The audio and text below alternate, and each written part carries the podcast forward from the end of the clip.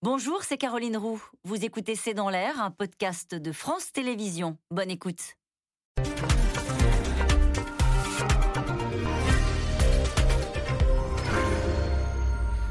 Bonsoir à toutes et à tous. C'est le sommet de la dernière chance. Emmanuel Macron tente d'organiser une rencontre entre Vladimir Poutine et Joe Biden. Objectif éviter la guerre. Une guerre, pourquoi faire et contre qui? Faut-il redouter en effet une invasion des chars russes en Ukraine? À quoi ressemblerait une telle attaque? Avec quelle réaction internationale? Les États-Unis, l'Europe, pourraient-ils se laisser entraîner dans un conflit armé qu'ils n'ont pas voulu? Faut-il redouter au cœur de l'Europe, et je cite Boris Johnson, la plus grande guerre depuis 1945 C'est le sujet de cette émission, de ce C'est dans l'air, intitulé ce soir Ukraine, que veut vraiment Poutine Pour répondre à vos questions, nous avons le plaisir d'accueillir Pierre Aski, vous êtes chroniqueur international à France Inter et à l'Obs. Je cite votre éditorial ce matin sur France Inter. Poutine souffle le chaud et le froid dans son bras de fer avec l'Occident. Tatiana Castoué-Vajan, vous êtes directrice du Centre Russie et Nouveaux États indépendants à l'IFRI, c'est l'Institut français des relations internationales. Nicole Bacharan, politologue, historienne, spécialiste des États-Unis, votre dernier ouvrage, Les grands jours qui ont changé l'Amérique, publié chez Perrin. Et enfin, Benjamin Haddad, vous êtes politologue, chercheur en relations internationales, vous vivez à Washington hein, et vous dirigez, euh, vous êtes directeur Europe du think tank Atlantic Council. Merci de participer à cette émission en direct. Alors Pierre Aski, question à la fois très simple et très compliquée. Est-ce que vous arrivez à suivre? Est-ce que vous arrivez à comprendre, pour reprendre le titre, ce que veut vraiment Vladimir Poutine?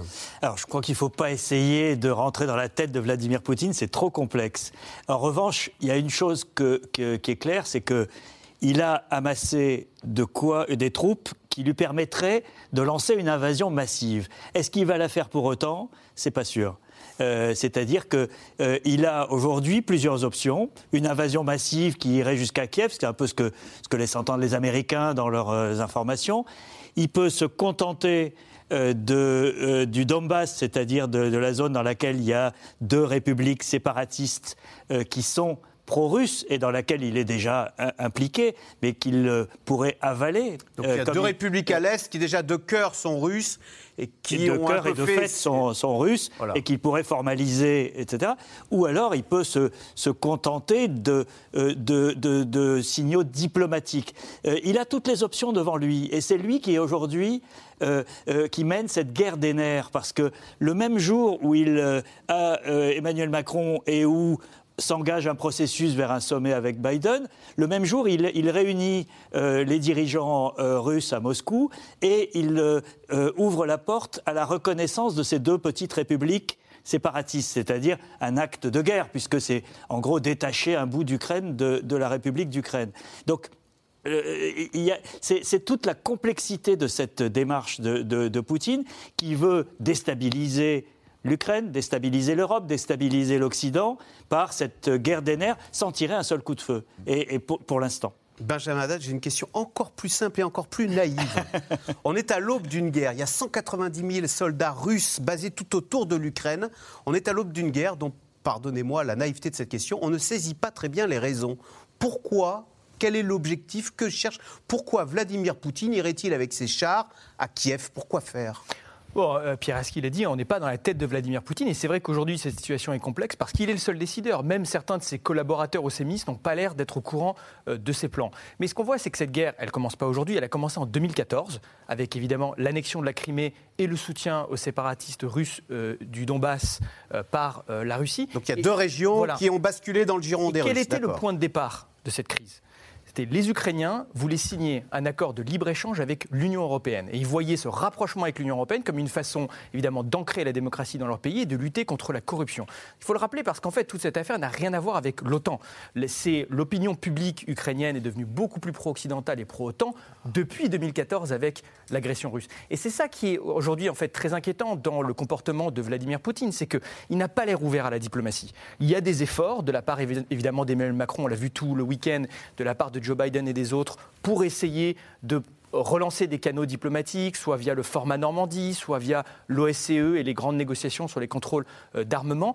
Mais Vladimir Poutine a fait des demandes extravagantes qui n'ont rien à voir avec la réalité, comme par exemple la question euh, d'une éventuelle adhésion de l'Ukraine à l'OTAN, alors que celle-ci n'est pas du tout sur C'est ce que j'allais vous dire. Aujourd'hui, il semble qu'il veut briser la souveraineté d'un État, l'Ukraine, qui veut tout simplement euh, se tourner vers la démocratie. Donc Benjamin Haddad, il veut envoyer ses chars à Kiev pour éviter que les gens de Kiev n'aient envie de basculer vers, vers l'Union européenne. C'est ça. il va les retenir à coups de char. C'est effectivement, dans le giron de Moscou. C'est effectivement ce qui a provoqué au début cette crise. Alors, est-ce qu'il ira jusqu'à Kiev? Est-ce qu'il veut juste reconnaître euh, les républiques du Donbass? Ou est-ce que ces 200 000 soldats à la frontière sont juste une façon d'avoir une épée de Damoclès dans une négociation avec l'Occident? Ça, on ne sait pas. Encore une fois, on n'est pas dans sa tête. Ce qui est vrai, c'est que les Américains, euh, de plus en plus, ont l'air de penser qu'ils préparent une invasion massive, extrêmement sanglante, qui pourrait aller jusqu'à Kiev. Alors, pardonnez-moi, je n'ai que des questions ultra simples hein, pour commencer.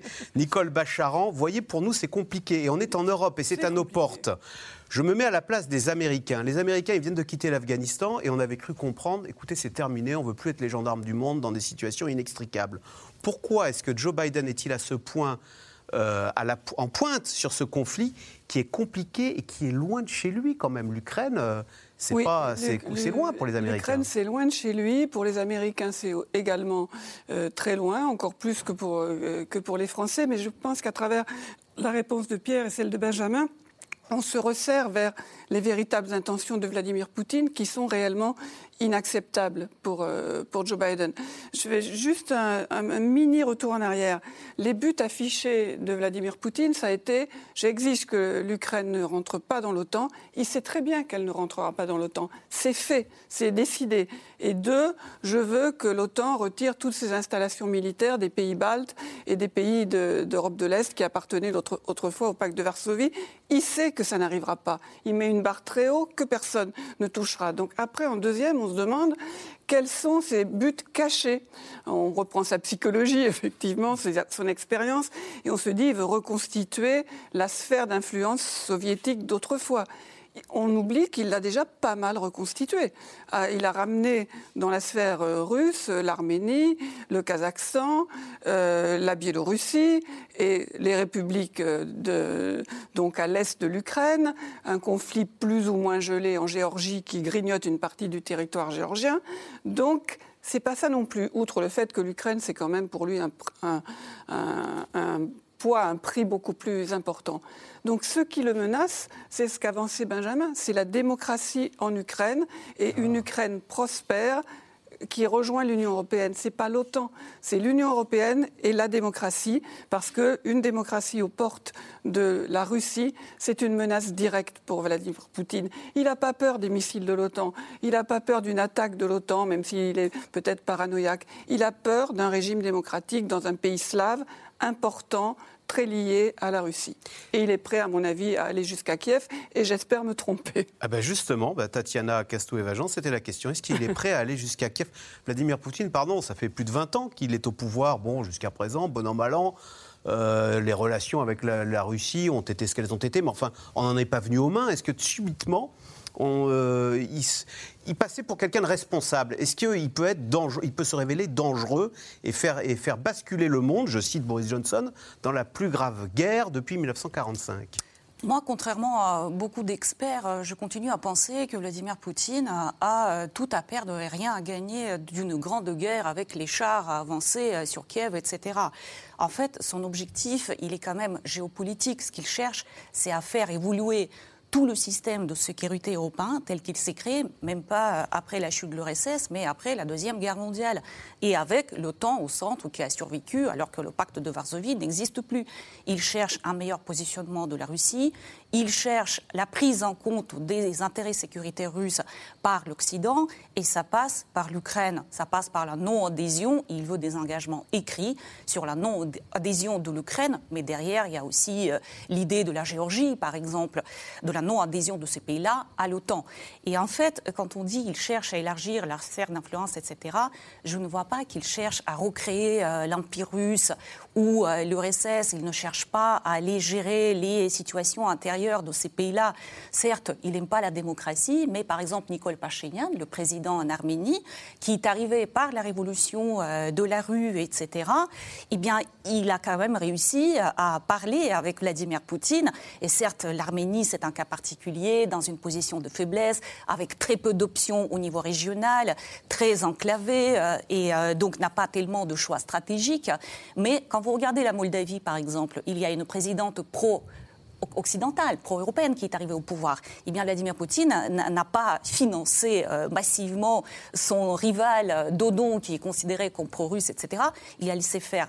La condition pour lui, c'est un peu la souveraineté limitée de ces pays-là, c'est de pouvoir peser sur les choix stratégiques, le choix des alliances stratégiques. C'est ça ce qui l'intéresse, et pas regrouper les territoires, aller prendre les bouts de territoire des uns et des autres. Pour ces pays-là, dans ces anciennes républiques soviétiques c'est surtout vraiment euh, l'adhésion euh, aux, alliances occidentales qui euh, provoque, qui l'irrite. Voilà.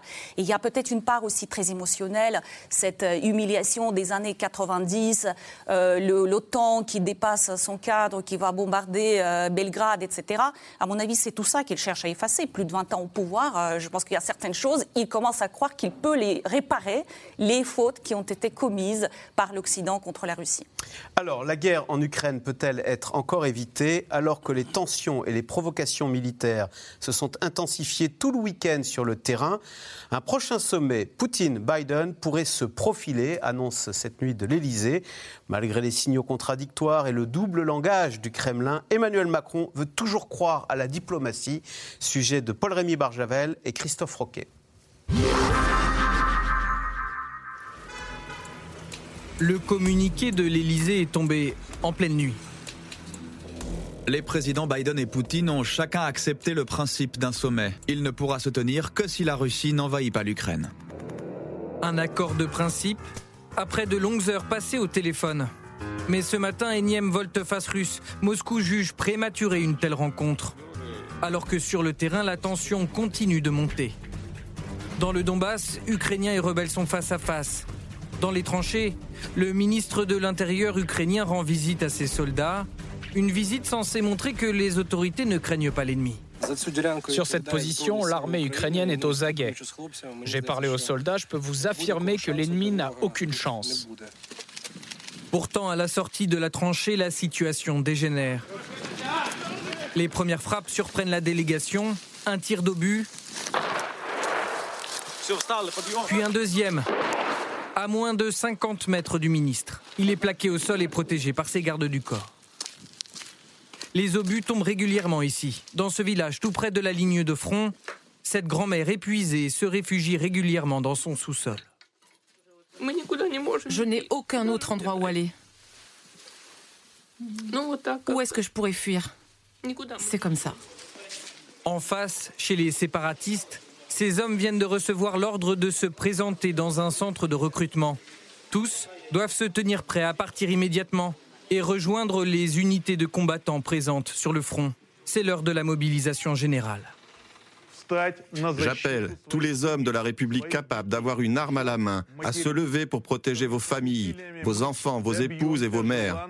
Ensemble, nous obtiendrons la victoire souhaitée et nécessaire pour nous tous. Nous protégerons le Donbass et tout le peuple russe. Pendant ce temps, l'évacuation de milliers de civils du Donbass vers le territoire russe se poursuit. Des bus et des trains sont affrétés pour accompagner les femmes et les enfants à la frontière. Près de 30 000 personnes sont déjà parties. Les autorités nous ont dit de partir et nous les avons écoutés. J'ai peur parce que j'ai deux enfants petits, peur que quelque chose ne leur arrive. Nous avons peur pour nos maris et nos fils. Le mien est soldat. Je suis vraiment très inquiète pour lui. À des milliers de kilomètres de là, des tirs de missiles balistiques et de croisières capables de porter des charges nucléaires. Sous le regard du président russe, Moscou procède à des exercices militaires. Nouvelle démonstration de force du Kremlin. Le président américain Joe Biden est convaincu que Vladimir Poutine s'apprête à envahir l'Ukraine. Je suis convaincu qu'il a pris la décision. Nous avons des raisons de penser cela. Chacun sa version, car côté russe, on estime que les États-Unis jettent de l'huile sur le feu. En général, une telle déclaration sert à provoquer. Le fait est que cela conduit directement à une escalade des tensions. Et cet après-midi, Vladimir Poutine insiste une nouvelle fois, c'est son pays qui est menacé. Si l'Ukraine rejoint l'OTAN, la menace pour notre pays augmentera considérablement parce qu'il y a l'article 5 du traité de l'OTAN qui stipule qu'en cas d'attaque d'un pays de l'OTAN, les autres membres de l'Alliance entrent automatiquement en guerre. Aujourd'hui, l'Union européenne a débloqué un peu plus d'un milliard d'euros d'aide pour l'Ukraine et affirmé qu'elle imposerait des sanctions économiques massives à la Russie en cas d'invasion. Alors, question de téléspectateur euh, Tatiana Casto-Evagen, c'est Thomas dans l'Hérault. De quel levier Emmanuel Macron dispose-t-il face au tsar du Kremlin? Sont-elles bonnes les relations? Comment s'apprécient-ils l'un l'autre, euh, Emmanuel Macron et Vladimir Poutine? Les leviers diplomatiques, euh, avant tout, euh, aujourd'hui, Emmanuel Macron, euh, pour les six premiers mois de l'année, incarne aussi la présidence de l'Union européenne. Et la Russie, vous avez remarqué, ne parle plus, en fait, à la Commission européenne, ne, parle plus depuis la visite de Joseph Borrell qui s'est fait humilier l'année dernière. Donc la France et l'Allemagne, en revanche, ce sont les deux puissances qui comptent en Europe. Donc c'est avec les deux dirigeants que Emmanuel Macron, pardon, que Vladimir Poutine souhaite, souhaite parler. Et il n'y a, il a pas de chimie personnelle une, euh, quelque chose de, très personnel entre les deux leaders. Hein. Il y a quand même une différence de culture, d'âge qui sont très grands.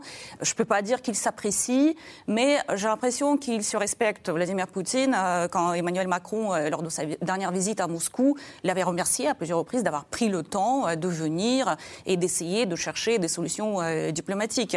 Et la France aussi est la puissance médiatrice dans le cadre des accords de Minsk. Or, le but de Vladimir Poutine, c'est d'obtenir la réalisation des accords de Minsk à la lettre, comme c'était hmm. écrit. Et il faut que Kiev s'exécute. Et Kiev, en fait, résiste parce qu'il trouve qu'il y a un risque pour l'intégrité territoriale et la souveraineté qui euh, font partie dans ces accords de Minsk si euh, les points sont réalisés euh, dans l'ordre où c'est écrit, ce qui est le désir de, de Vladimir Poutine. Et donc Poutine compte sur Macron et sur Berlin aussi pour faire pression sur Kiev pour que euh, Kiev s'exécute et fasse ce qui est inscrit dans les accords de Minsk à la lettre. Pierre est-ce qu'on peut dire que finalement Emmanuel Macron, le président français, il apparaît aux yeux du Kremlin comme euh, moins hostile par rapport à, d'autres, à, des, des, Anglais, des Américains, voire des Polonais qui sont très euh, apeurés par l'ogre russe?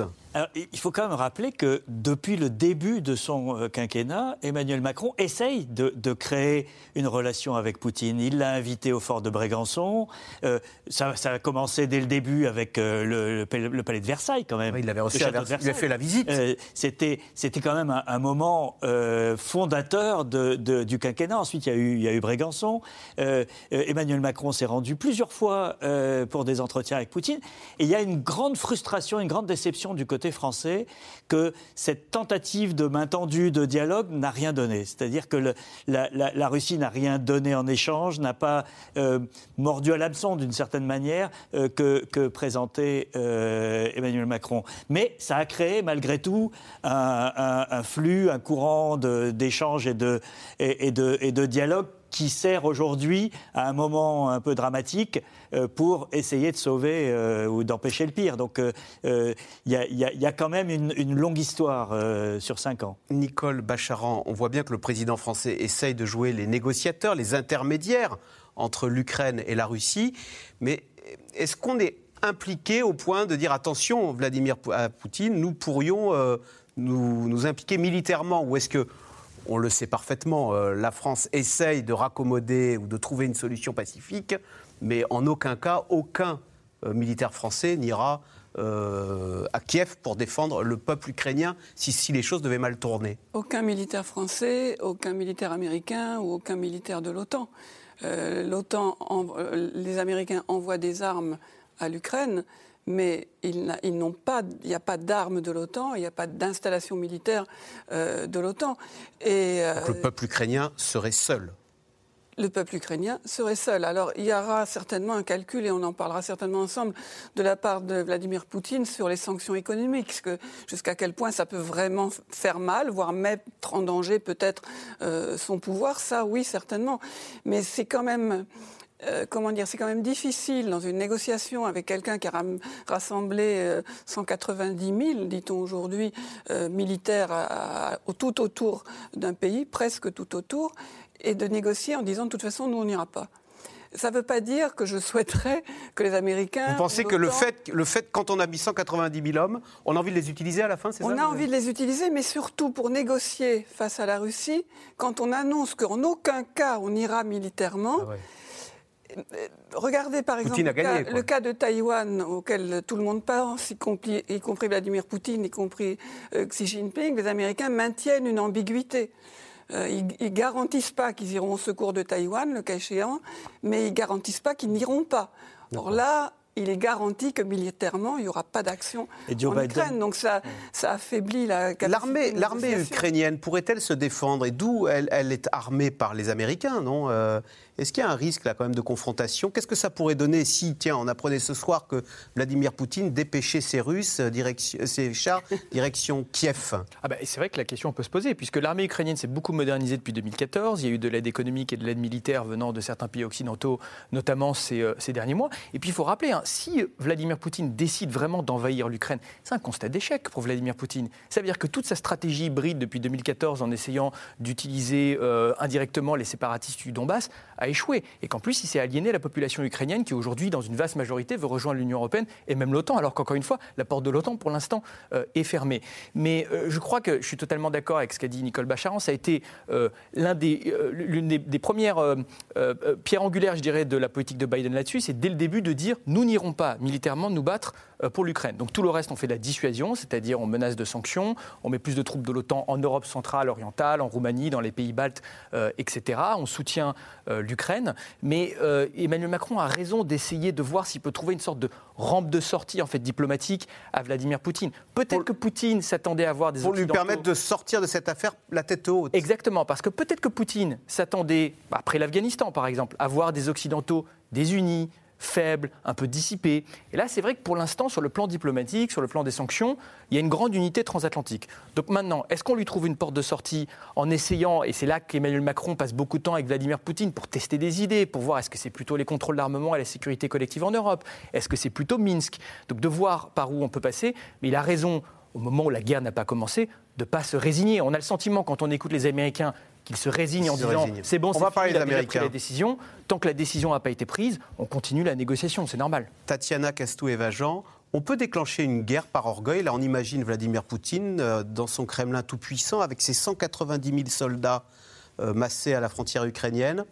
Euh, bah voilà, on me prend pour un idiot, j'appuie sur le bouton et c'est la guerre. On ne peut jamais exclure ce genre de scénario, bien évidemment. On n'est pas dans la tête de Vladimir Poutine, il est beaucoup plus isolé depuis le début du Mais il a moins de contre-pouvoir, j'imagine, qu'un président occidental. Il a quasiment pas de contre-pouvoir. Hein. On a vu aujourd'hui dans la mise en scène euh, le Conseil de sécurité, euh, il y a lui, un professeur euh, derrière sa chaire, et la classe qui écoute, et il les appelle au tableau de temps en temps. C'était vraiment ça l'image. Hein.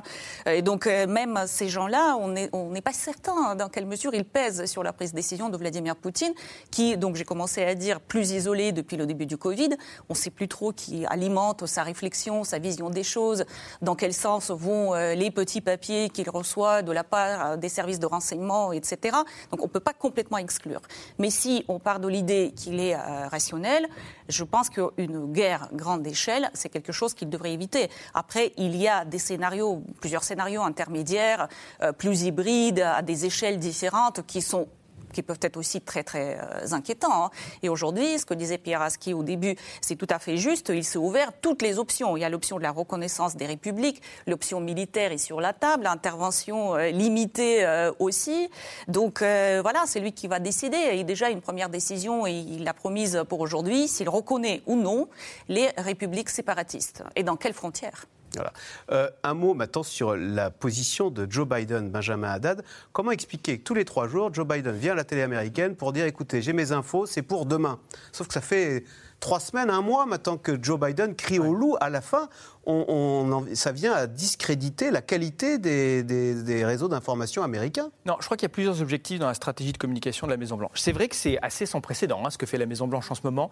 Il faut rappeler que toute l'équipe autour de Joe Biden, c'est des gens qui, pour beaucoup, ont été traumatisés par ce qui s'est passé en 2016, c'est-à-dire l'ingérence russe dans la campagne Hillary Clinton.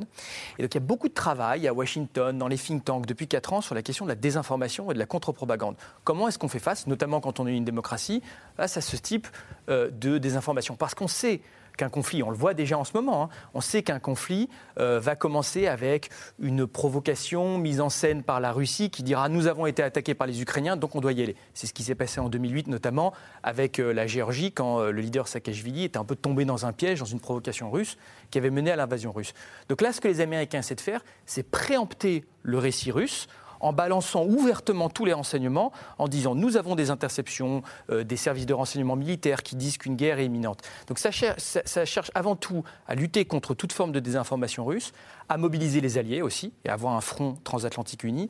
Et, c'est là qu'il y a peut-être une dimension un peu de politique intérieure américaine, aussi à évacuer les ressortissants. Il hein. ne faut pas oublier que c'est l'un des objectifs de la Maison-Blanche. Il y a, on ah. parle de 30 000 Américains peut-être qui seraient en Ukraine. On veut absolument éviter une situation comme le départ euh, en panique euh, d'Afghanistan. Qui se retrouvent otages là-bas. Exactement. Et d'ailleurs, la Maison-Blanche l'a dit explicitement nous n'enverrons pas de troupes pour évacuer nos ressortissants. Donc il y a aussi. Parce qu'il a dit sinon, il y a un soldat américain potentiellement face à un soldat russe. Et qu'est-ce qui se passe? Si on tire, c'est la Troisième Guerre mondiale, hein, c'est ce qu'il a dit. Euh, Pierre Aski, alors, la position de. Je parlais de la position de Joe Biden. Boris Johnson, il a à peu près le même discours que Joe Biden.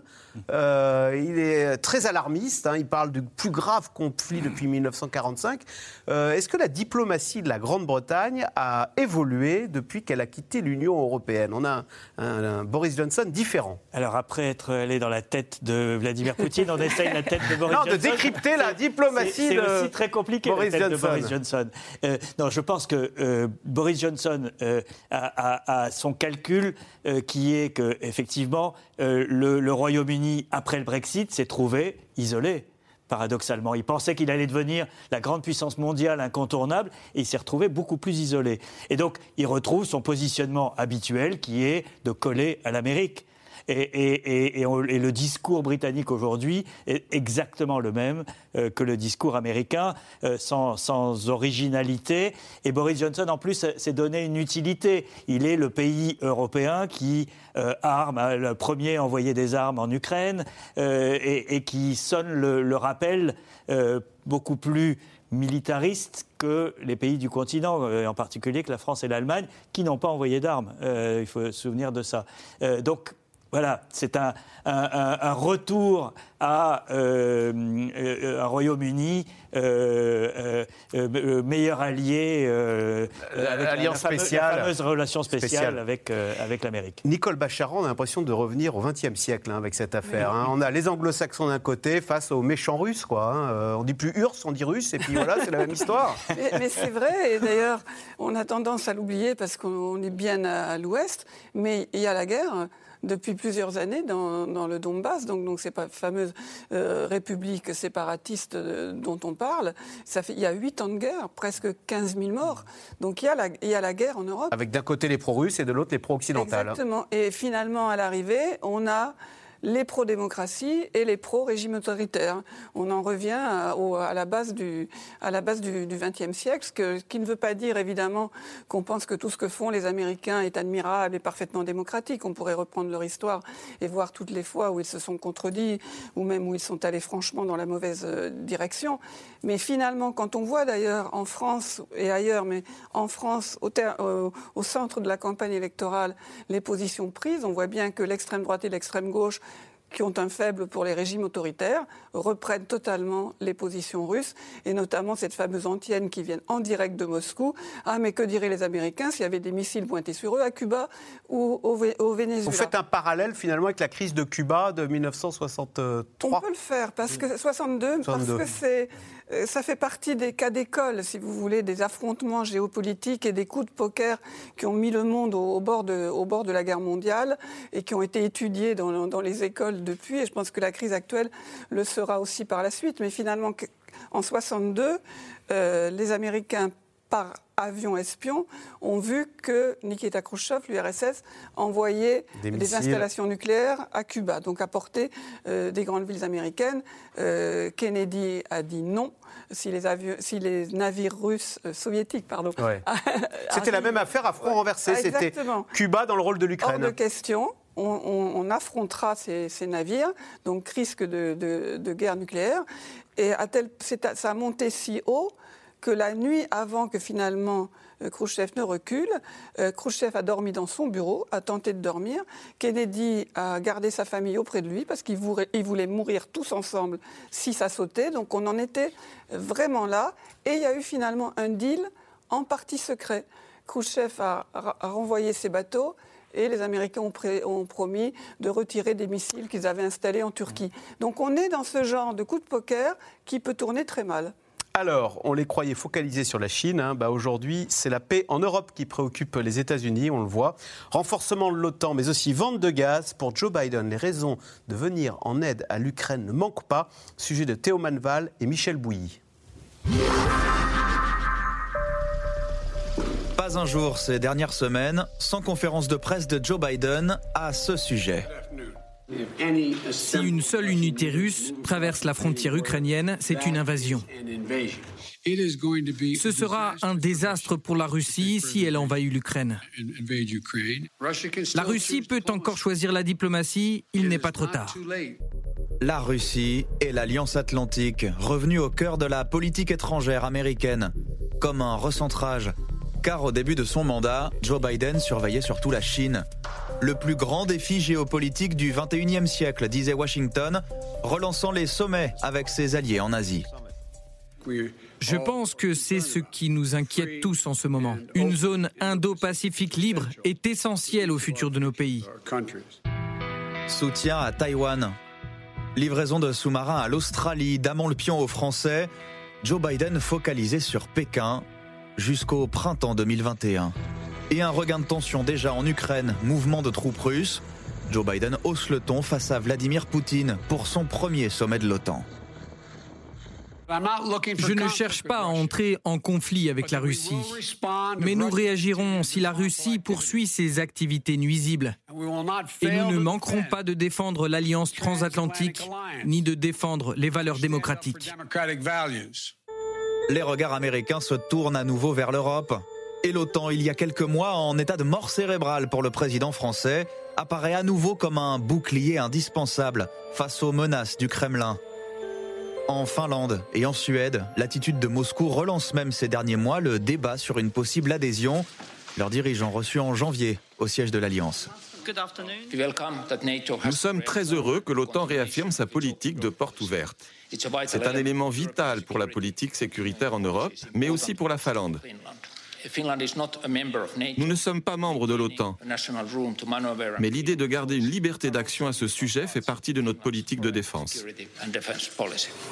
Ces derniers jours, les États-Unis ont mis en scène le renforcement de leur présence, des centaines de soldats supplémentaires envoyés sur les bases de l'OTAN en Pologne. Soutien militaire à l'Europe face à la Russie, mais les intérêts économiques ne sont jamais bien loin. Car dans le même temps, Moscou réduit ses livraisons de gaz et Washington a bien saisi l'opportunité. Ces dernières semaines, plus de 70 cargos américains livrant du gaz naturel liquéfié ont été reroutés vers les pays de l'UE.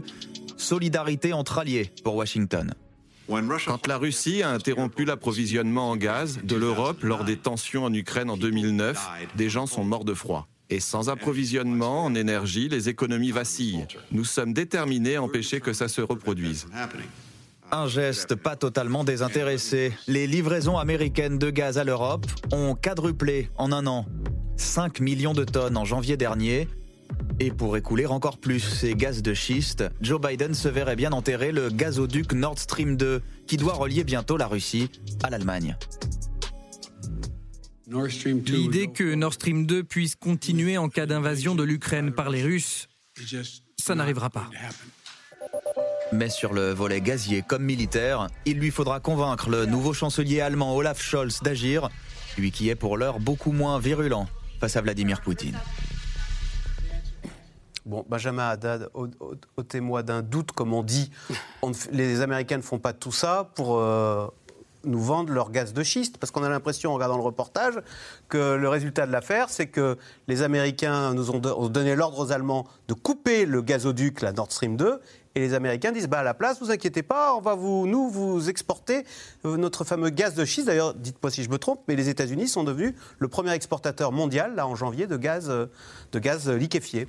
Oui, le premier exportateur mondial, mais non, il n'y a pas euh, de grande stratégie américaine en fait dans cette crise qui au fond est très embarrassante pour Joe Biden. Il l'a dit dès le début, sa priorité absolue, celle des républicains comme des démocrates hein, à Washington, c'est la rivalité stratégique avec la Chine. c'est ce qui avait amené aussi le retrait d'Afghanistan, AUKUS. Euh, et aujourd'hui, il est rappelé contre son gré euh, par, par euh, Vladimir Poutine en Europe. Et d'ailleurs, il le fait un peu à la pointe des pieds. Il a dit qu'il ne se battrait pas pour l'Ukraine. Il envoie quelques milliers de troupes de réassurance dans l'OTAN en Europe centrale et orientale. On est très loin des 200 000 soldats russes qu'on voit parquer à la frontière de l'Ukraine. même sur, par exemple, sur Nord Stream 2, c'est intéressant. Biden avait fait l'inverse au début. Mais quand même, c'est curieux de voir le président américain ordonner aux Allemands de dire maintenant, votre gazoduc, vous le fermez. C'est très humiliant pour les Allemands euh, Nord Stream 2, c'est intéressant parce qu'en fait, l'administration Biden avait fait le choix de lever les sanctions de l'administration Trump sur Nord Stream 2 au début de son mandat pour reconstruire la relation avec l'Allemagne. Biden a été très critiqué par les républicains parce qu'il a donné son feu vert à Nord Stream 2. Donc en réalité aujourd'hui, il est sous pression aux États-Unis, démocrates et républicains, pour remettre ces sanctions parce qu'on voit bien en fait que l'énergie aujourd'hui est utilisée comme un levier politique de dépendance par la Russie. Donc pour nous, ce n'est pas une question d'énergie américaine ou énergie russe, c'est une question de souveraineté euh, de l'Europe. De souveraineté euh, quand on voit le gaz euh, qui est utilisé à des fins politiques, mais souveraineté aussi quand on voit même des dirigeants politiques comme Gerhard Schröder qui aujourd'hui sont sur le bord de Nord Stream 2. C'est un enjeu d'influence et de C'est pas pour, vendre le gaz américain aux Européens qu'on fait ça, c'est pour que l'Europe soit plus souveraine et ne dépende pas stratégiquement des Russes. Mais il ne faut pas dépendre non plus des Américains. L'enjeu pour nous, c'est avec d'autres énergies comme le nucléaire, euh, de bâtir on va dire que c'est notre camp quand même, énergétique à terme. Mais là, effectivement, c'est une solution de court terme. Nicole Bacharan, qui est le plus va en guerre finalement? C'est Joe Biden ou c'est Donald Trump? Donald Trump, il s'est retiré de l'Afghanistan. Vous alliez me dire Joe Biden ou Vladimir Poutine, auquel cas la réponse aurait été. Non, parce qu'on ne peut pas vous soupçonner de Trumpisme. Extrêmement facile. non, je pense que euh, Donald Trump n'a jamais voulu la guerre nulle part. Son, point de vue, c'était l'isolationnisme à l'ancienne, en, admettant qu'il eût été possible, ce que je ne crois pas. Mais il n'a pas déclenché de guerre. Il n'a fait que se retirer et son retrait, parfois, a provoqué des affrontements, parce que quand on laisse du vide, euh, les, pires choses peuvent, euh, s'y engouffrer. Donc euh, Joe Biden, on ne peut pas dire qu'il soit va en guerre. Il, est, il a quitté l'Afghanistan parce qu'il s'était engagé pendant sa campagne à mettre fin aux guerres sans fin. Il l'a quitté dans des, dans des circonstances catastrophiques et, qui ont un rapport avec la crise actuelle. Mm. il y a fort à parier que jamais Vladimir Poutine n'aurait ah. fabriqué la crise d'aujourd'hui et qui n'a aucun rapport avec des mouvements de l'OTAN ou autres s'il ne s'était pas dit les Américains ne veulent plus de guerre, Biden s'est retiré de l'Afghanistan, c'est l'hiver, il y a le gaz et c'est le moment d'y aller. Et d'ailleurs, sur le gaz, c'est vrai que les livraisons américaines, les ventes américaines sont une conséquence. Heureuse pas si heureuse que ça, parce que les tensions sur l'énergie font énormément monter le prix de l'énergie aux États-Unis, ah. et notamment de l'essence. Donc euh, l'inflation est là, les prix de l'essence montent, on sait que c'est très sensible comme sujet euh, aux États-Unis, le prix évidemment du chauffage, etc. monte. Donc en fait, en politique intérieure, ça n'est pas une bonne affaire. Euh, Tatiana Castou-Evagen, si Vladimir Poutine se sent fort, c'est parce que, comme le disait Nicole Bacharan à l'instant, il a vu euh, le retrait chaotique de cette grande armée américaine d'Afghanistan. Il s'est dit, oh, bah, finalement, ils me font moins peur, je vais euh, montrer les muscles. Je, suis d'accord que Vladimir Poutine, je pense qu'il voit un Joe Biden une, une certaine fenêtre d'opportunité avant les midterms euh, parce qu'il est capable de prendre des décisions qui ne sont pas très populaires, etc parce qu'il est, euh, il a aussi cette mentalité de la guerre froide il accorde beaucoup d'attention euh, au contrôle d'armement. Il comprend les enjeux de ces sujets stratégiques et il a été aussi euh, dans l'équipe d'Obama lors du, du, reset. Donc il est extrêmement conscient de tout un tas d'enjeux concernant la Russie.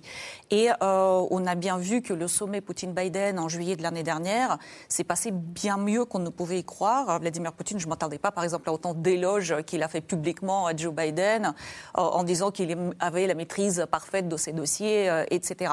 Donc je pense qu'il voit à la fois l'urgence de, réagir, d'insister, de taper du poing sur la table, parce qu'il voit que l'OTAN et l'Ukraine, il y a quand même un mouvement de rapprochement, que l'armée ukrainienne, Benjamin Haddad le rappelait, a, été, euh, a reçu de nouveaux armements, etc. Il est un peu mieux équipé, un peu mieux formé par les euh, Américains. qu'il y a 8 ans.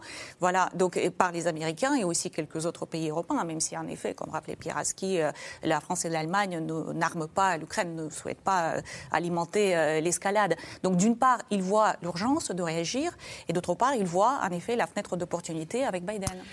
Pierre Aski, question téléspectateur de Manuel à Paris. Avec ces bruits de bottes à l'Est, Vladimir Poutine est-il en train de sortir l'OTAN de sa mort cérébrale, puisqu'on se souvient de Emmanuel Macron qui avait dit l'OTAN, c'est quoi l'OTAN? Euh, L'État est, en, l'OTAN est en état de mort cérébrale il y a 2-3 ans euh, aux Economist. Oui, c'était euh, décembre 2019. oui, c'est, un grand paradoxe, évidemment, parce que c'est pas le but de, de, Vladimir Poutine de redonner vie à l'OTAN. À l'ennemi. Mais, mais il y a aujourd'hui une, une, situation dans laquelle l'OTAN a, a montré une cohésion qu'on n'avait pas vue depuis fort longtemps. Et il y a euh, euh, aussi, et, là, ce n'est pas forcément une bonne nouvelle pour Emmanuel Macron, euh, il, y a, le retour de l'Amérique protectrice. Et donc, des pays comme les États baltes ou la Pologne ne jurent aujourd'hui que par le bouclier américain. Euh, et donc, euh, euh, donc l'Europe de la défense. Emmanuel Macron qui vendait la souveraineté européenne, etc. À, court terme, en tout cas, ce discours n'est pas très audible parce que on voit bien que sans l'Amérique aujourd'hui, pour ces pays qui sont sur la, le, possible front face à, une Russie agressive, ben, c'est la, protection américaine qui cherche euh, avant euh, celle de, la France euh, et encore moins de l'Allemagne. Donc il y a, un, vrai paradoxe. Si on, si on, réfléchit un peu plus largement, évidemment, on peut se dire, OK, peut-être qu'en dans trois ans, on aura un nouveau président à la Trump, voire Trump lui-même aux États-Unis, et l'équation serait de nouveau différente. Donc, l'Europe a intérêt à prendre en main ses affaires. Mais à court terme, aujourd'hui, euh, si vous êtes euh, lituanien euh, ou, polonais, vous vous dites l'oncle Sam, c'est quand même notre assurance vie. Benjamin Haddad, est-ce que la conséquence de tout ça, c'est qu'on a guerroyé contre les, les Russes, c'est qu'on risque de les précipiter dans le camp des Chinois et de se retrouver au XXIe siècle finalement face à une alliance objective, Moscou-Pékin versus l'Europe et les Américains. C'est un peu ce que dit Emmanuel Macron depuis cinq ans, hein, depuis qu'il a mené ce, qu'il appelle ce dialogue exigeant avec Vladimir Poutine à Versailles, à Brégançon en Russie, c'est euh, de, dire que la Russie n'a pas intérêt à rentrer dans une alliance avec la Chine où elle serait de fait le vassal et le supplétif de Beijing. Le problème, c'est qu'encore une fois, il faut que, expliquer ça à Vladimir Poutine lui-même. Euh, il a bâti depuis 20 ans son régime en opposition à l'Occident, en opposition à l'OTAN et euh, à l'Union européenne. Il y a eu beaucoup de tentatives d'ouverture diplomatique à la fois des Américains, on se rappelle du reset euh, de Barack Obama, euh, celle euh, d'Emmanuel Macron, et jusqu'ici, en fait, il a fermé la porte à toutes ces, à toutes ces options. Donc, effectivement, on a vu encore un rapprochement ces dernières semaines. Xi Jinping qui a pris position contre les élargissements de l'OTAN, je crois, pour la première fois. donc, on voit encore ce, rapprochement qui peut être au désavantage de la Russie, mais c'est le choix qu'a fait Vladimir Poutine pour sa propre politique étrangère. Pierre Aski, comment en Chine on voit ce conflit potentiel là, cette plus grave guerre en Europe qui se dessinerait depuis 1945, je reprends l'expression de Boris Johnson C'est plus, plus ambigu que, que, ça n'y semble, parce qu'on euh, on pourrait se dire, Xi Jinping et Vladimir Poutine ont un même intérêt qui est de remettre en cause l'ordre euh, dominé par les Occidentaux euh, et, les Américains et que chacun a, dans sa zone a intérêt à remettre en cause cet ordre. Après, les deux pays n'ont pas exactement les mêmes euh, économies. Et, ça, ça joue. C'est-à-dire que les, Chinois euh, ont un intérêt euh, extrêmement important à ce que les routes commerciales restent ouvertes, à ce que les chaînes logistiques continuent à fonctionner, parce que leur économie dépend de la production et du commerce international. Les Russes ne sont pas dans ce cas-là. Ils vendent du gaz et du pétrole qui, au contraire, ont des prix qui montent avec les tensions. Quand ça va mal. Et, dont le, besoin se fera toujours sentir.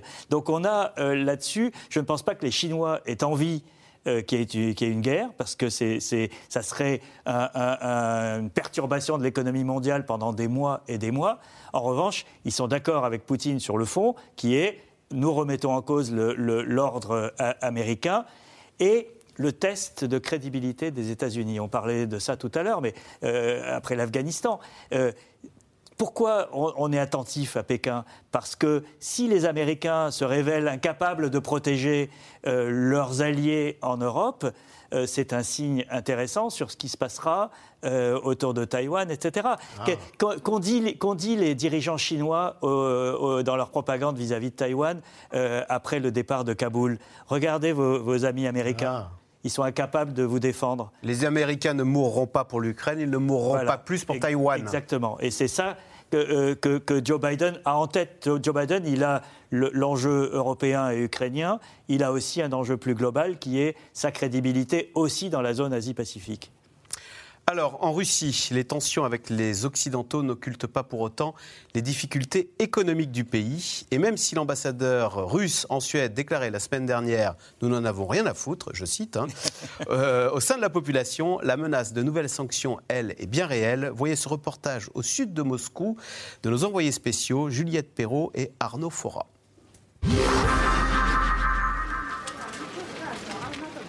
À l'entrée de ce marché, Ludmila s'est fait une petite place. Des heures d'attente dans le froid pour espérer vendre quelques bouteilles de lait. Regardez, voilà, ça c'est le lait frais que j'ai trait hier soir. C'est artisanal. J'ai qu'une vache. Je ne peux pas me permettre plus parce que la nourriture pour les vaches, c'est très cher. Nous sommes abandonnés ici, on survit comme on peut. En ville, ils touchent de gros salaires et ils en profitent. Ici, il n'y a plus rien. Les salaires sont très bas. Comment voulez-vous qu'on nourrisse nos familles Juste à côté, Klabdia, 78 ans.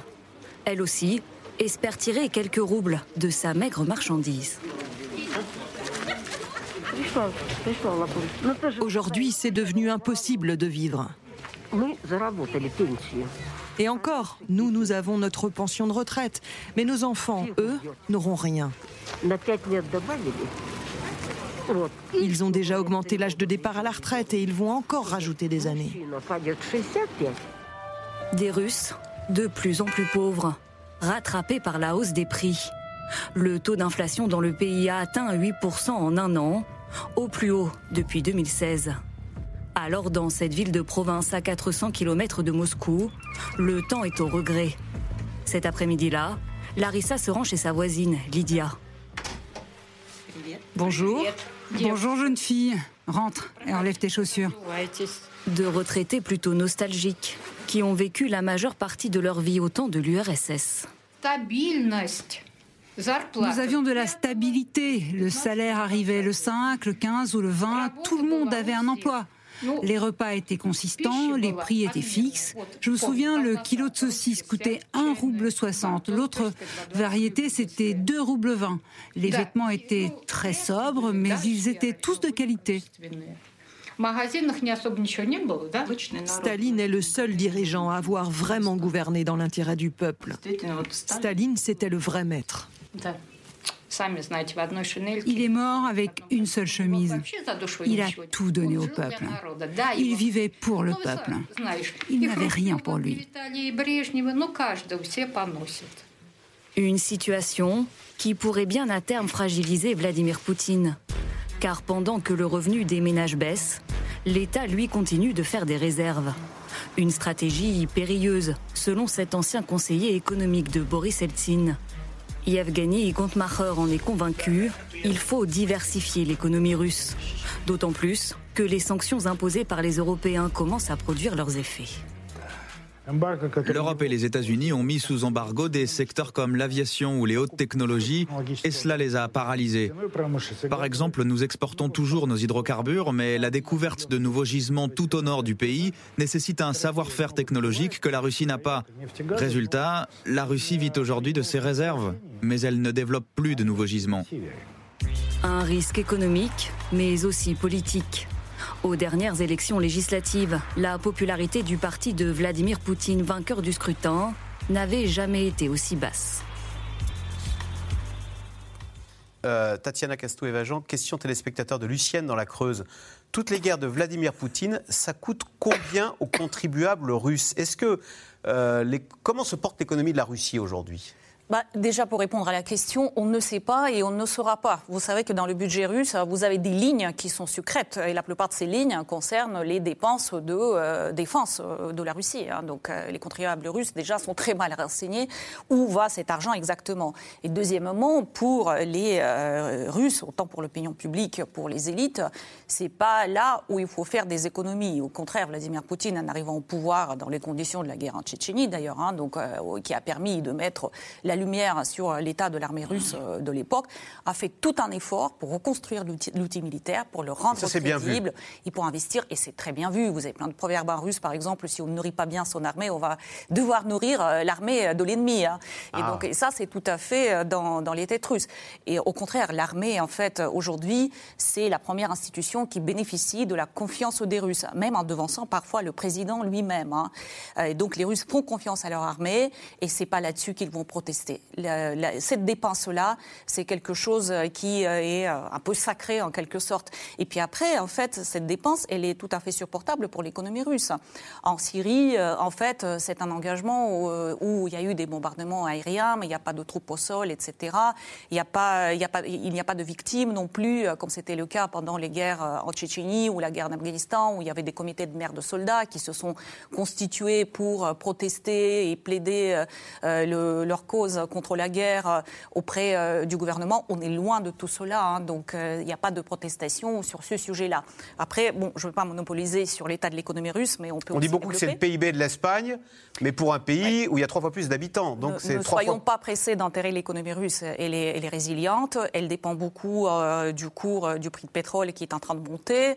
Donc, je vais regarder par exemple hein, pour les réserves de, de change de la Russie qui sont les troisièmes au monde. Pendant le Covid, la Russie n'a pas tellement dépensé pour aider sa population, mais il a reconstitué, regonflé ses coussins de sécurité, de la sorte qu'avant euh, le Covid, juste avant, en mars 2020, hmm. on est à 550 milliards de dollars de réserves de change, aujourd'hui à 640. Euh, euh, est-ce qu'il y aurait un mécontentement du peuple qui fait que Vladimir Poutine ferait ses bruits de bottes à en Ukraine pour détourner l'attention et ressouder le peuple derrière le, chef en temps de guerre. Je ne pense pas qu'il y a le lien vraiment direct. dans La situation à l'intérieur de la Russie, euh, la situation économique et sociale n'est pas catastrophique. Et elle se dégrade. Les Russes, comme on dit, depuis euh, l'année 2013, qui est l'année avant l'annexion de la Crimée, donc où la Russie était sur la trajectoire peu près normal, entre guillemets.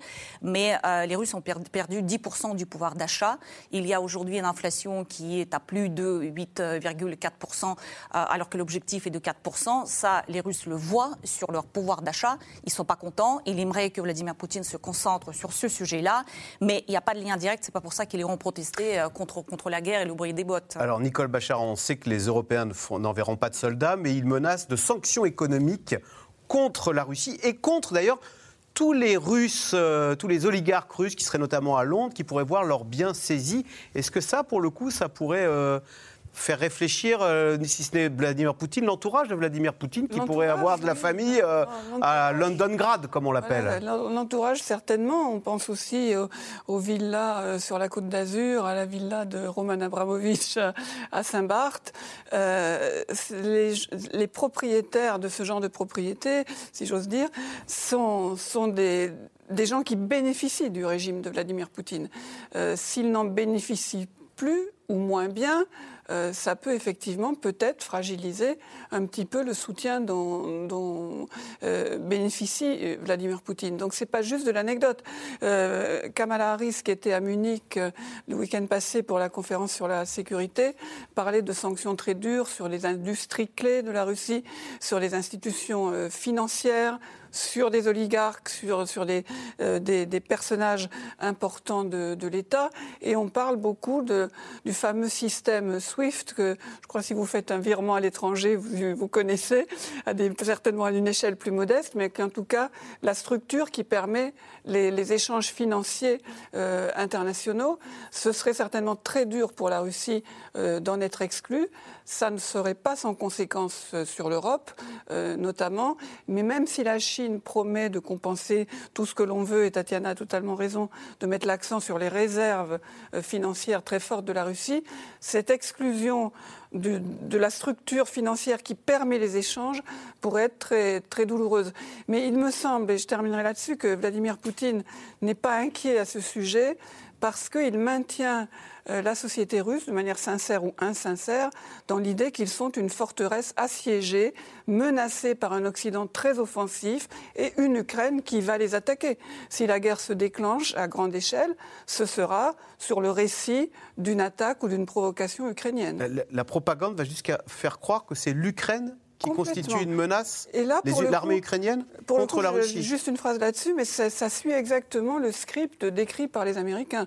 Depuis 15 jours, 3 semaines, euh, un attentat, euh, des obus qui tombent sur une école, sur un hôpital, que sais-je. Tout ça est traduit en Russie par l'attaque de l'Ukraine. Ah et des Occidentaux contre la Russie. Donc ça, c'est plus ça, je crois, qui peut souder le peuple russe derrière Vladimir Poutine qu'autre chose. Allez, tout de suite, on revient à vos questions. Alors, Pierre Aski, les Européens ont-ils ralenti Vladimir Poutine dans son projet d'invasion euh, c'est plus ambigu que ça, parce que euh, je ne suis pas sûr que, l'objectif de Poutine était l'invasion. L'objectif de Poutine est d'obtenir euh, des gains politiques. Donc euh, cette neutralisation de l'Ukraine, cette l'allégeance, tout ce qu'il a, tout ce que décrivait tout à l'heure Nicole, c'est-à-dire il a mis la barre très haut en termes d'exigence politique. L'invasion était un moyen de pression, la menace d'invasion était un moyen de pression pour arriver à ça. Ce que les Européens ont fait, et en particulier la France ces derniers jours, c'est effectivement de garder la porte de la diplomatie ouverte plus longtemps qu'on ne l'imaginait ou, que Poutine lui-même euh, ne l'imaginait. Donc de ce point de vue-là, effectivement, euh, l'heure de vérité n'arrête pas d'être euh, retardée. Mais il s'est passé beaucoup de choses ces derniers jours qui font que Poutine ne perd pas son temps non plus. Il a fait main basse sur la, Biélorussie, on n'en a pas parlé depuis le début de cette émission, mais la Biélorussie est un État souverain, indépendant, euh, qui a une politique très contestée depuis euh, les élections euh, volées d'il y a deux ans par Loukachenko, est aujourd'hui pieds et poings liés à la merci de Vladimir Poutine, qui a envoyé 30 000 hommes pour des manœuvres qui se, viennent de se dérouler. À la frontière ukrainienne. et, Vladimir Poutine s'était engagé auprès d'Emmanuel Macron à ce que ses soldats quittent la Biélorussie à la fin des manœuvres. Elles se sont terminées hier. Et là, aujourd'hui, le ministre de la Défense biélorusse dit qu'elles vont rester. Donc il y a de fait une sorte de, fusion euh, en, cours entre la Biélorussie et la Russie. Donc euh, Poutine, il, ne perd pas son temps pendant, pendant cette période, il, il engrange euh, des choses. Oui, les, Européens ont maintenu la, la, diplomatie vivante. Voilà. Benjamin Haddad, bien que l'Ukraine ne fasse pas partie de l'OTAN, pourquoi ne pas dissuader les Russes d'intervenir en postant des troupes autour de Kiev? Eh ben, ça n'aurait pas été une idée absurde. Euh, je pense que ça fait partie des sujets euh, dont euh, certains ont discuté, mais en fait, c'est une option qui a été rejetée dès le départ explicitement par l'administration américaine. De dire, nous ne nous battrons pas pour l'Ukraine. on tout le monde redoute le face-à-face. On, on, aurait pu, par exemple, imaginer une forme d'ambiguïté stratégique. C'est-à-dire que Biden aurait pu tout simplement dire, toutes les options sont sur la table, on ne sait pas, c'est effectivement la position vis-à-vis de Taïwan. Il a fait le choix de ne pas le dire. il fait face aussi à une aile gauche du Parti démocrate qui est de plus en plus anti-interventionniste. il c'est très bien en fait qu'il n'a pas l'opinion publique pour ça et au fond, il n'en a pas envie encore une fois de cette confrontation. Il faut le rappeler, hein, lors de son premier déplacement à l'international en Europe, Joe Biden rencontre à Genève euh, Vladimir Poutine. Il commence à parler des accords euh, de contrôle des armements euh, et ils essaient, c'est la phrase de la Maison Blanche, d'avoir une relation stable et prévisible avec la Russie. L'idée, c'est de mettre la Russie dans une boîte, dans un dialogue sur euh, les questions stratégiques, pour mieux pivoter vers l'Indo-Pacifique et l'Asie. Donc il ne veut pas se battre aujourd'hui euh, pour l'Ukraine, mais c'est vrai que euh, ça a pu envoyer un signal peut-être de faiblesse et d'invitation à Vladimir Poutine dans cette crise. L'opinion américaine, comment voit-elle les Russes? On sait qu'elle est très anti-chinoise. Est-ce qu'elle est toujours très anti-russe comme elle l'a été au XXe siècle? Alors elle est très anti-russe, effectivement, même si c'est intéressant depuis quelques années, parce qu'en fait, il y a eu, euh, avec la personne de Donald Trump, qui était euh, très favorable à Vladimir Poutine dans son discours, une forme de césure entre les démocrates et les républicains ah. qui est un peu euh, sans précédent dans l'histoire politique aux, aux Les républicains étaient pro-russes, quoi. Alors par exemple, Tucker Carlson, le présentateur vedette de Fox News, qui passe tous les soirs, et dont on dit d'ailleurs parfois qu'il pourrait être un candidat républicain à l'élection présidentielle, lui reprend mot à mot euh, le discours du Kremlin sur l'Ukraine va rentrer dans l'OTAN, c'est pas notre affaire, tout ça est dangereux. Donc là-dessus, il y a une division. Il y a des républicains traditionnels, on va dire plus réganiens, notamment au Congrès, qui ont tendance à être plus faucons et plus anti-Poutine, et la branche populiste nationaliste, exactement le même type de discours que l'extrême droite, chez nous d'ailleurs, hein, qui répète mot à mot euh, la propagande du Kremlin. Euh, Pierre Aski, en cas de guerre, comment réagira la Chine? La Chine sera le, recours euh, de, Poutine, comme elle l'a été en 2014 euh, au moment des, sanctions contre la Russie après la, Crimée. C'est la, Chine est arrivée, a été la béquille qui a permis à, la Russie de, se remettre de ces sanctions, il se passera la même chose parce qu'il y a aujourd'hui non pas une alliance, parce que le mot alliance n'est pas prononcé entre euh, Moscou et Pékin, mais il y a une convergence d'intérêts euh, qui fait que euh, la Chine a tout intérêt aujourd'hui à ne pas laisser tomber la Russie dans l'adversité si les sanctions annoncées se produisent. Donc oui, la Chine soutiendra Moscou. Tatiana Castou Jean, il y a un mot russe là dans la question. Euh. donc je compte sur vous pour la traduction. Emmanuel Macron a-t-il oublié que Vladimir Poutine, ancien colonel du KGB, excelle dans l'art de la maskirovka, ce qui veut dire deception, la duperie, la, le camouflage. la capacité d'induire en erreur. Alors, il cache bien son jeu, Vladimir Poutine. Ah bah, je pense qu'il ne cache pas son jeu et que Emmanuel Macron ne se méprend pas là-dessus. Hein, qu'il y a en effet beaucoup de tentatives d'induire en erreur et de brouiller complètement la compréhension de l'adversaire. La preuve, hein, on a commencé notre émission par dire mais qui comprend encore quelque chose Il souffle le chaud et le froid, pour reprendre le titre de votre chronique, euh, Monsieur Pierre Asner. Euh, et euh, en fait, Pierre Aski, pardon. Et, mais on s'est mépris en imaginant que les Russes allaient naturellement, après la chute du mur de Berlin, rejoindre le camp de l'Occident. On s'est dit, au fond, on a des Dostoïevski plein notre bibliothèque, c'est la même culture. Euh, ils vont finir comme nous. Et en fait, on a l'impression, non, ils vont basculer du côté des Chinois.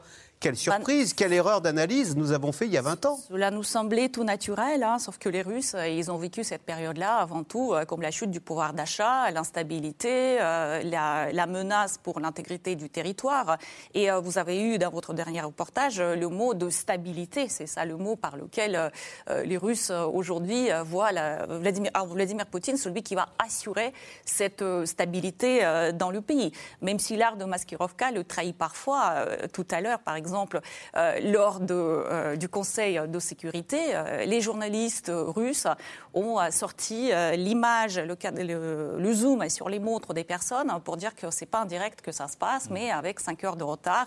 Et on peut aussi citer d'autres, d'autres échecs, hein, comme le cas de, de Skripal, où les agents russes ne sont pas dans une maskirovka parfaite et se sont fait démasquer. Pendant ce temps-là, que fait l'ONU?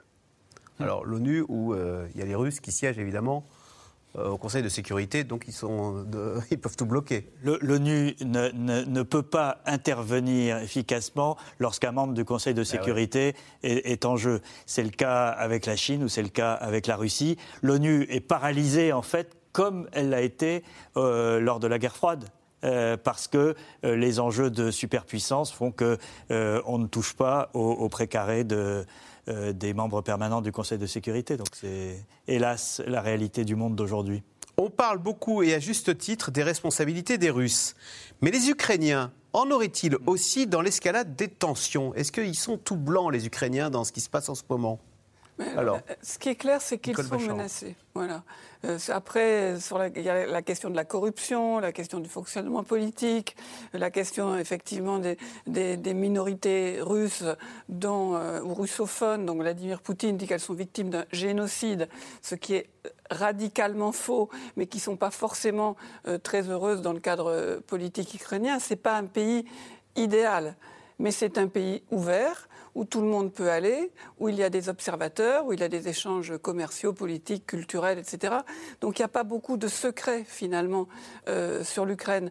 Je ne dirais pas qu'ils sont à l'abri d'une maladresse vis-à-vis de, Moscou, mais moi ce que je crois voir, c'est que pour, pour Vladimir Poutine, le sort des Ukrainiens est scellé. Il veut que ce pays soit un satellite, alors qu'il joue bien ou mal, euh, face à 190 000 hommes rassemblés sur quasiment tout autour et une détermination absolument très claire euh, de Vladimir Poutine, je pense que à la limite, à part qu'on peut dire que Zelensky, le, président, Zelensky reste extrêmement calme, ukrainien, pardon. Et juste un point, n'oublions pas qu'il est quand même fréquemment rappelé dans les médias russes que euh, Volodymyr Zelensky est juif, que le Premier ministre ukrainien est juif. Et Donc il y a toujours cet antisémitisme latent. partie du jeu. Merci beaucoup d'avoir participé à cette émission. Vous restez bien évidemment sur France 5, puisqu'à suivre, c'est C'est à vous avec euh, Anne-Elisabeth Lemoine. Anne-Elisabeth, qu'y a-t-il au programme de C'est à vous ce soir Salut Axel, pouvoir d'achat, hausse des salaires, autant de sujets désormais clés de cette présidentielle. Six candidats ont présenté ce matin leur programme économique devant le MEDEF. Le patron des patrons est-il convaincu? On lui pose la question dans un instant. Geoffroy Roux Bézieux est notre invité. C'est tout de suite, c'est à vous avec Anne-Elisabeth Lemoine. Merci beaucoup, vous restez évidemment sur France 5. On se retrouve demain à la même heure pour un nouveau C'est dans l'air. Bonne soirée, à demain.